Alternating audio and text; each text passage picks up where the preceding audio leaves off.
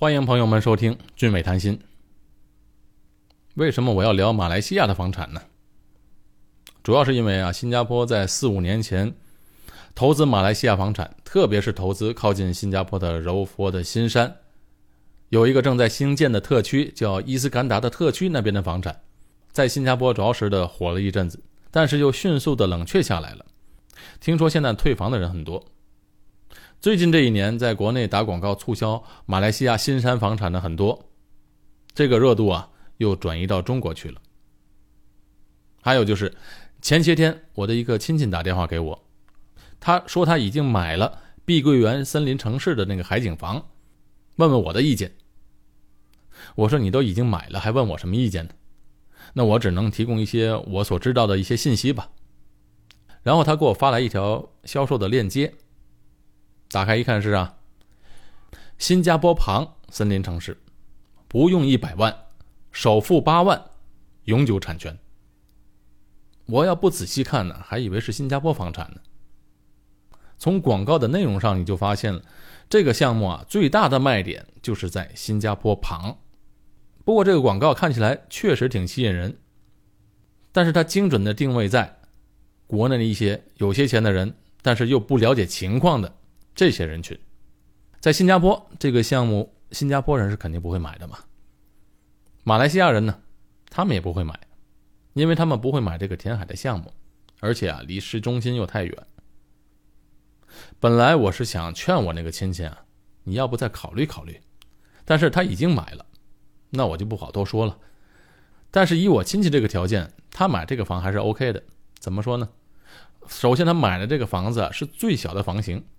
两房一厅，只有八十多万人民币，对他来说，这点钱不当一回事儿。其次，他买房的目的确实是想要在这里长期居住，不是为了投资赚钱，也没有打算出租。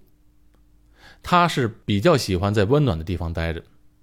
很早以前，他就在海南买了房子。最近这些年，他觉得海南那个地方不像以前这么清静了，人多而杂，不愿意去了。所以他才觉得，哎，马来西亚的气候挺适合他，呃，离我这里又近，挺好的，我们也很高兴。但是如果是纯粹想买这个房产作为投资的话，或者把这里当做就是一个每年来度假的地方，度假屋，每年住不了多久，还有就是一些不是很了解情况的人，我觉得还是要远离马来西亚的房产，特别是柔佛新山、伊斯干达的房产。我觉得我既然在新加坡呢，比较靠近那边，对这里的情况又比较熟悉，所以我觉得有义务把我所知道的跟大家讲一下。那些想在马来西亚购置房产的人啊，你不妨听一下。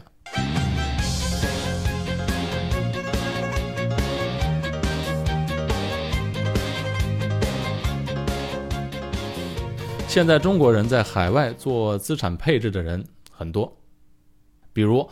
现在在美国、新加坡、澳大利亚、加拿大等等地方，买房的人特别多。那各个地方的情况不太一样。在美国买房呢，好处是不贵，好像我妹妹的房子在新泽西，离纽约开车二十分钟，房子很大，两层楼带地下室，前后的院子也不小，一共才花了四十万美金。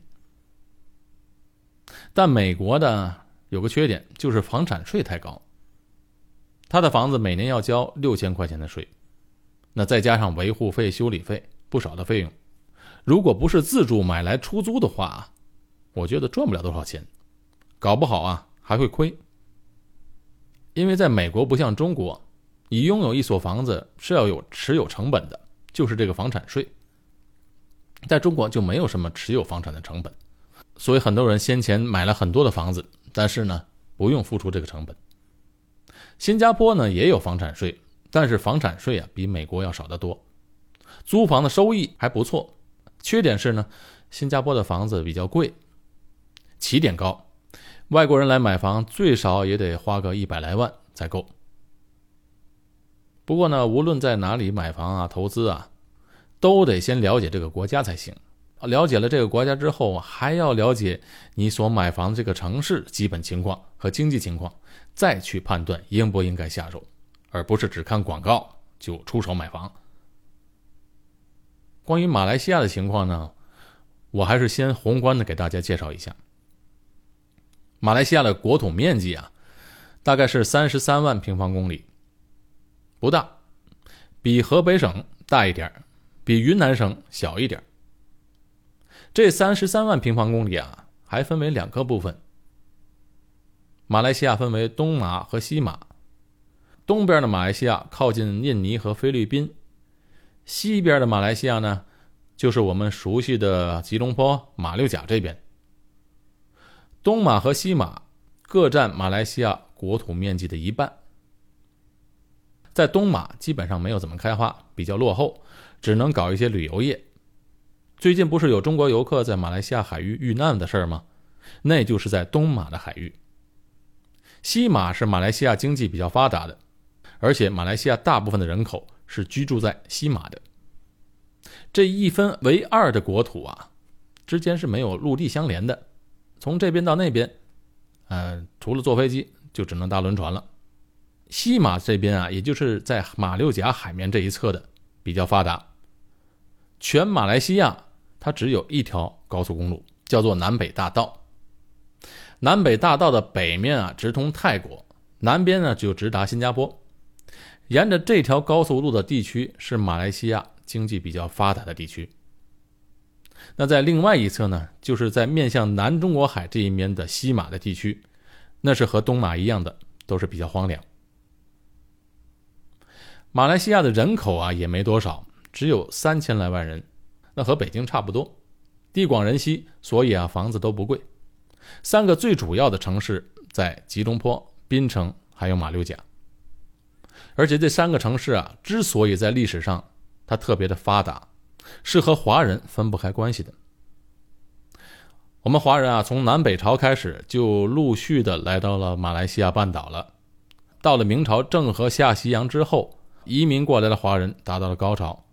那时候还没有新加坡呢，新加坡那个时候只是一个马来小渔村。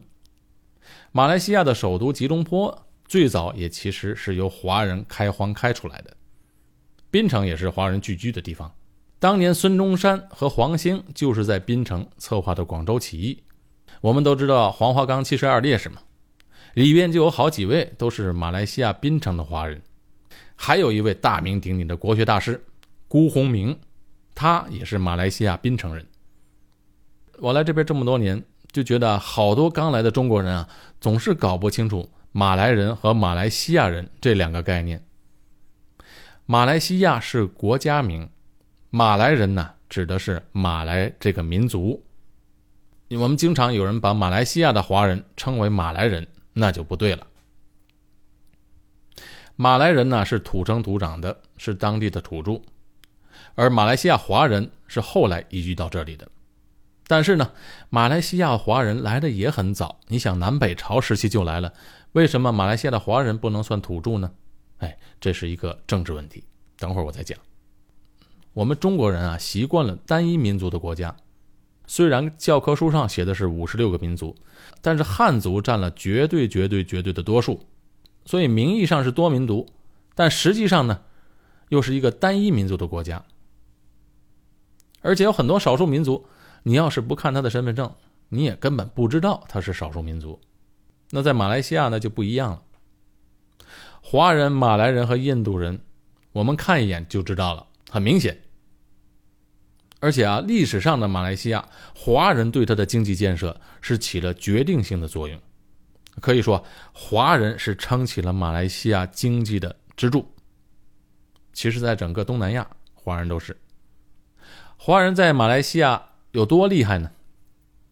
我这有个数据：一九六九年的时候，整体马来西亚的经济领域，马来人只占全部马来西亚财富的多少呢？百分之一，没错，是百分之一。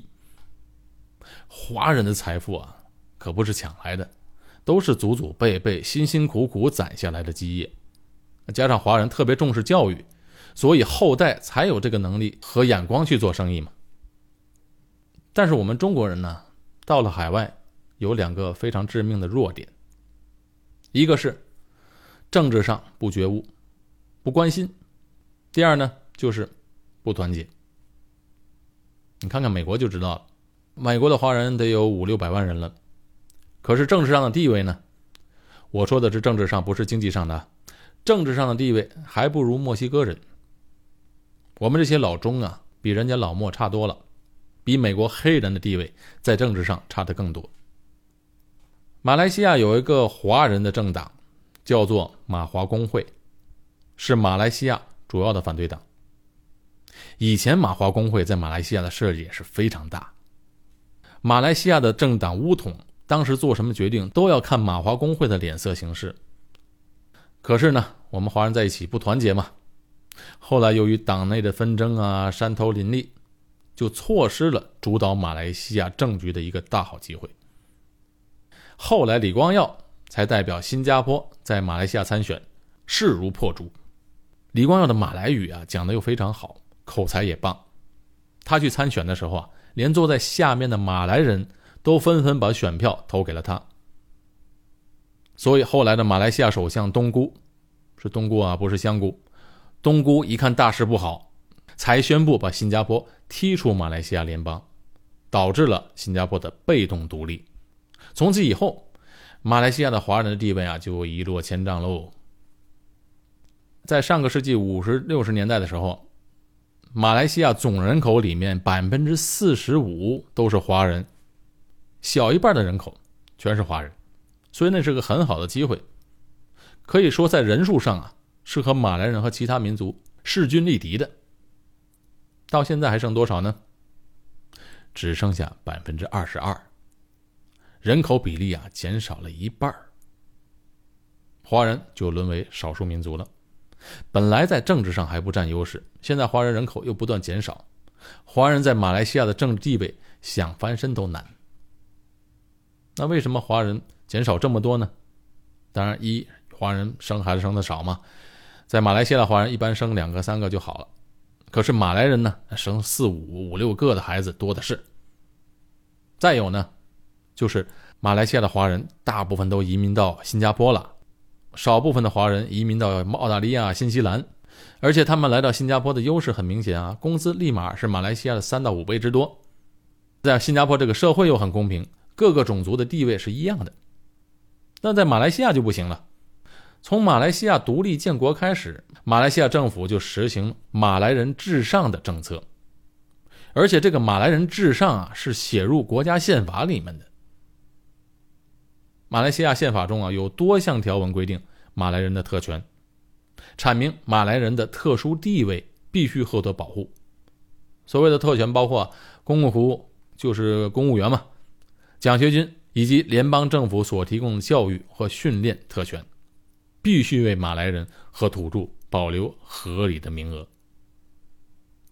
好像政府公务员，在马来西亚就规定，政府公务员的名额三分之二都必须由马来人来担当。还有，任何的准证或者商业执照，必须要留一部分份额给马来人。也就是说，你华人再有钱再有能力。也必须要在很多很多的领域面对不公平的竞争。大学里的学额也必须要保留一定的数量给马来人。大专学府的招生额，土著占百分之五十五，土著就是马来人嘛，非土著百分之四十五。这就造成一个问题：马来学生成绩再烂，他也享受大部分的学额；华人子弟的成绩再好。他们的学额却很少，所以你看，是不是不公平？而且在马来西亚有很多的土地被视为马来人的自留地，是只允许马来人拥有的，其他种族不可以买，只能卖给马来人。所以啊，在各个方面，马来西亚都是实行的极不公平的政策。如果这马来人真的像北美洲的印第安人那样，自古以来就生活在北美，后来欧洲人来了才占领这块土地，那可以把印第安人称为土著。可是马来西亚不是这么回事好多的马来人其实六七百年前和华人在同一时期才来到这片土地，而且有很多的马来人啊，甚至比华人来的还晚。但是就因为他们是马来人，就享有这个特权。那华人凭着吃苦耐劳的精神扎根于此。却得到不公平的待遇，这确实有点说不过去。所以啊，现在的马来西亚的经济萎靡不振，和这个国家实行不公平的政策有直接的关系。华人他不断用脚投票离开了马来西亚，造成马来西亚的精英人才不断的外流。在马来西亚呢，人才缺乏是个大问题。马来西亚的华人既然在政治上没有什么前途，那像政府的公务员呐、警察啊、军队这些部门里，华人很少很少。那华人只能走经商这一条路了。这么说吧，在马来西亚，国家的国有企业像石油，马来西亚是马来西亚是产油国，汽车、银行等等都是由政府把持的。那在其他所有的私人领域内呢，大部分的生意都是华人在做。华人在整个国家的经济领域内还是非常重要的。举个例子，你知道我们中国人现在开始吃榴莲，我们吃的那个榴莲啊，你别以为是在马来西亚马来乡村里生产出来的，不是。榴莲啊，以前没这么好吃，都是后来通过华人的精心培育、改良，配得新品种才这么好吃。我去过马来的乡村，树上长了很多榴莲，掉在地上都没有人吃。我上次和朋友还捡过来打开一个吃，哎，确实难吃。所以你像在马来西亚的榴莲产业当中，整个从培育到种植、销售这一条龙，基本上都是华人在做，马来人做不了。马来西亚的政府的效率啊也是比较低的，不用看别的，就看马来西亚政府处理 MH 三七零客机失联的事件，就知道这个政府是多么的不靠谱。而且啊，这个政府贪污腐败特别严重，比中国要严重的多。好，马来西亚在宏观上的政治经济和华人在马国的基本情况，我就介绍到这儿。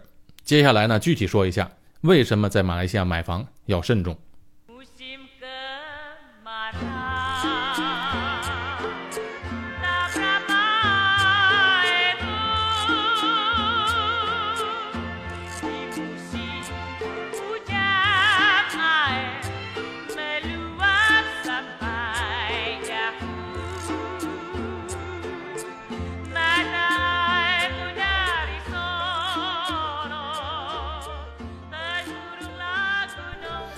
吸引中国人去马来西亚购置房产，不外乎就几个原因：第一，房子便宜；第二，可以拿马来西亚的居留权；第三，看好这个升值空间；第四，海滨城市环境好，旅游养老可以带小孩子到那边去读书；第五，靠近新加坡。所以这几条啊，我一条一条的给你分析，给你推翻。第一呢，房子便宜吗？一百多万左右就能买一个不错的单位。那在国内的一二线城市啊，已经找不到了。你再加上这边的空气环境、海景房等等因素，那非常吸引人。开发商的广告和宣传还特别强调了这一点。不仅仅跟国内的房产对比啊，这开发商还经常站在新加坡的角度对比新山的房产。你看，隔一座桥嘛，房产差距竟然这么大，那你来这买是不是捡到一个便宜？可是开发商没有提到的是呢。新加坡除了碧桂园和森林城市，其他地区的房价如何呢？我给你举个例子，我一个朋友，就是马来西亚人，他现在是新加坡的永久居民。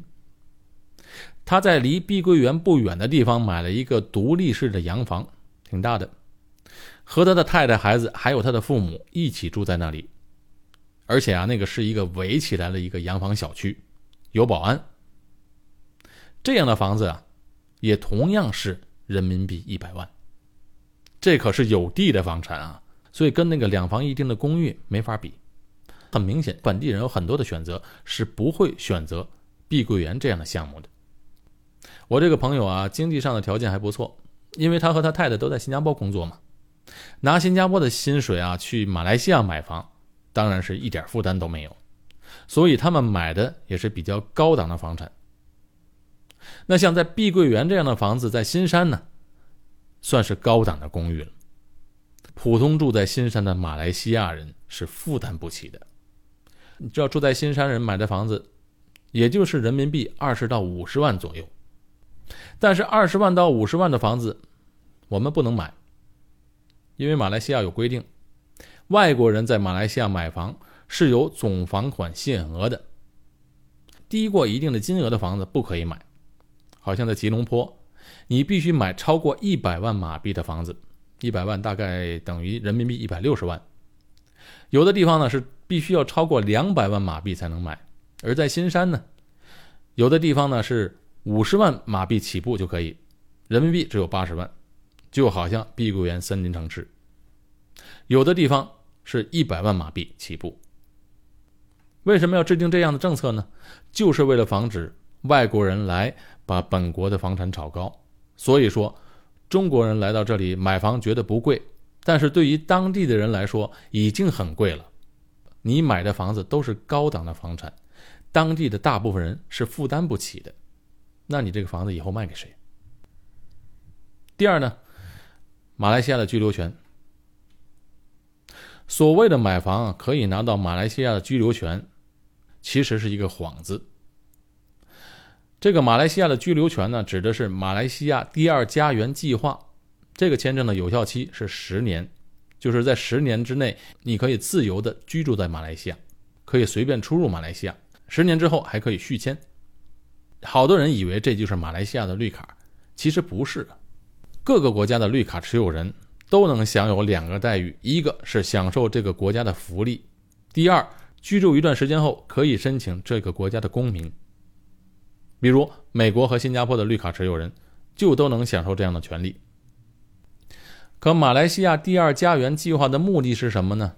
是为了吸引国外的高收入或者是中产阶级的人群来到马来西亚居住、生活和消费，就是要你把钱花在这里。在这个计划下申请成功的人啊，并不能享有马来西亚的各种福利待遇，也不能申请马来西亚的公民，所以啊，它并不是绿卡。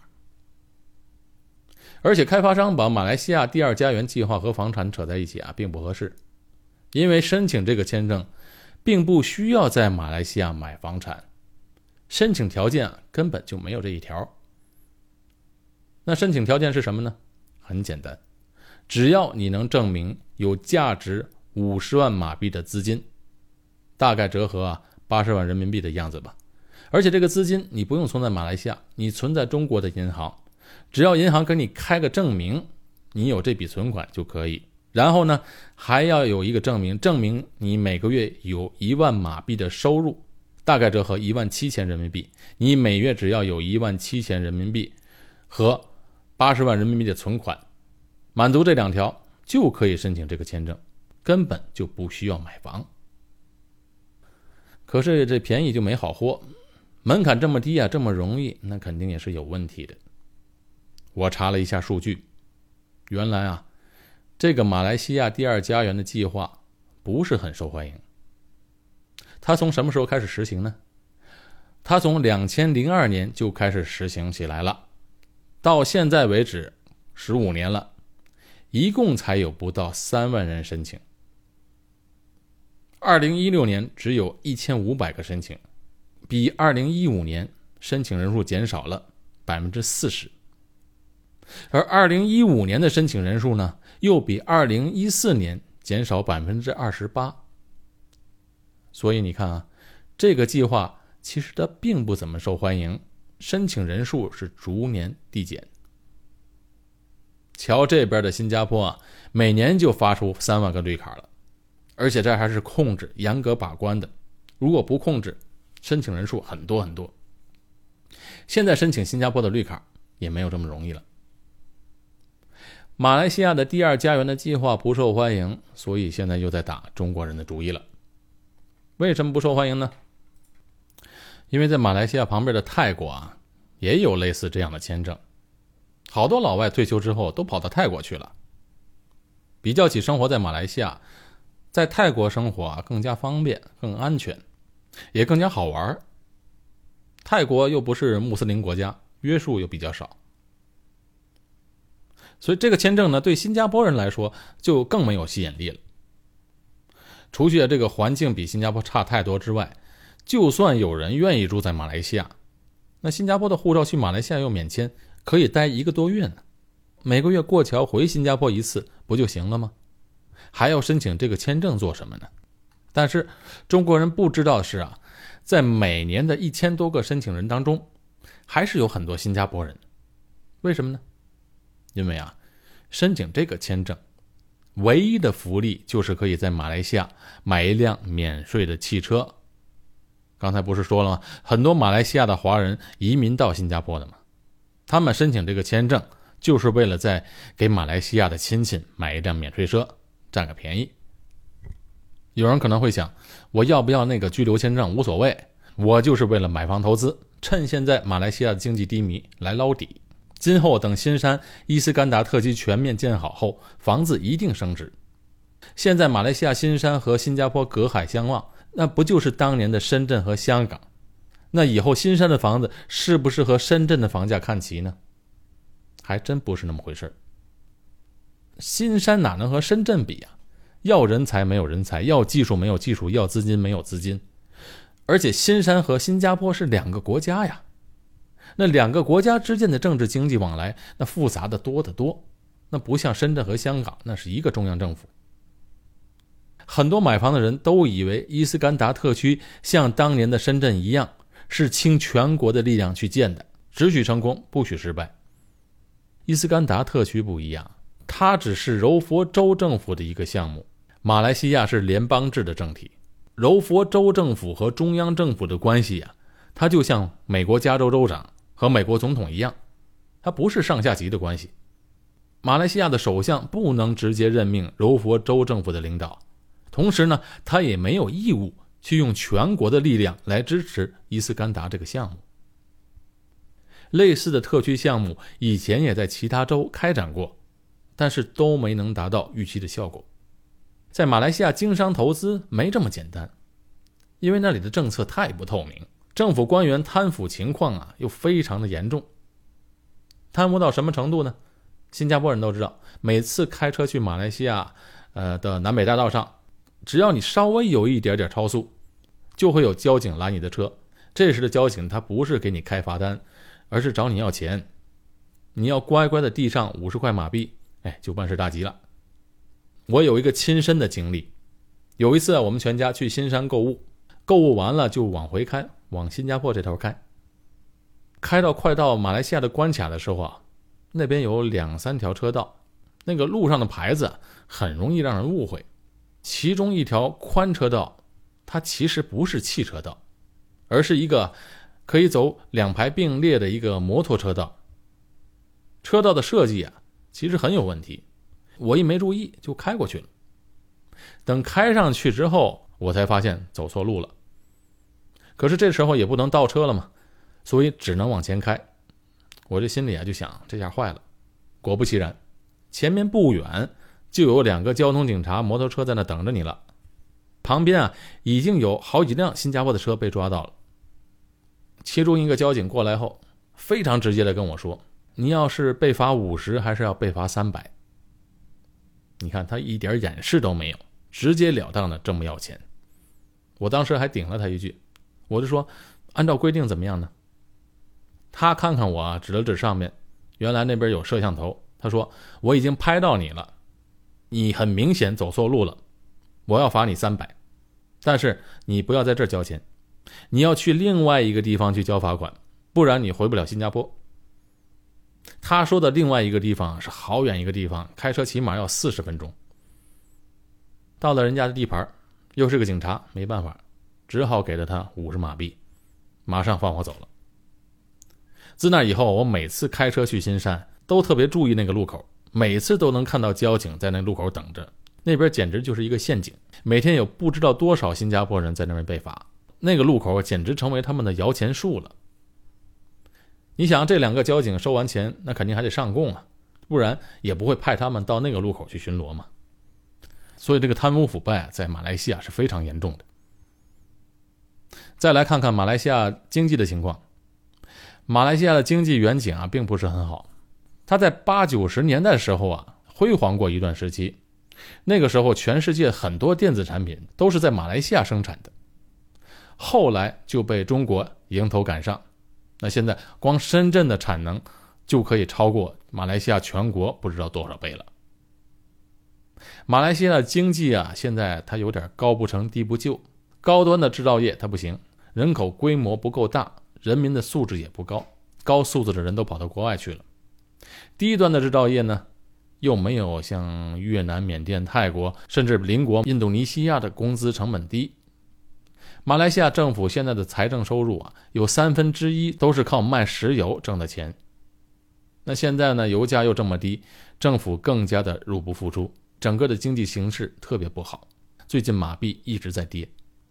其实啊，马来西亚这块地它是很富饶的，有石油，还是全世界最大的橡胶，就是做轮胎的那个橡胶的来源地。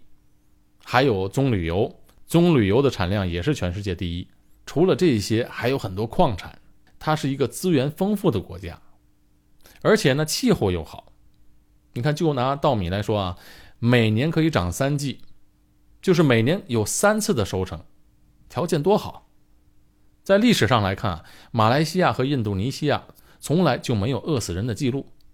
就算你什么都不种，那满山的水果和香蕉呢？我家的保姆啊，就是印尼来的，他就跟我说，从小到大他吃香蕉没花钱买过，因为啊，他家后院的野生香蕉树，每三个月就结出很多很多的香蕉，一年到头啊都吃不完。为什么当年的中国人要下南洋讨生活呢？就是因为这里的地理条件太好了。可惜了这个国家，领导人无能，政府啊就只知道护着马来人。其实啊，是害了马来人，守着这么好的资源条件，但是却没有利用上。你看新加坡什么资源都没有，独立时要比马来西亚穷，现在的人均收入那是马来西亚起码五倍，人均国民生产总值全世界第三名，马来西亚排多少？排到六十多名了，远远的被甩在了后面。再来谈谈在新山居住的情况，简要来说，最大的问题。就是那里的治安不好，吉隆坡的治安就非常的不好。我们电视台就有一个马来西亚来的女演员，挺红的。前年就在吉隆坡的商场的地下停车场被打劫，把他的脸打得非常严重，然后抢他的包就跑了。新山的治安呢就更不好了，骑着摩托车抢劫的人很多。有一次啊，一个新加坡的家庭去马来西亚，在那个加油站加油，你看加油嘛。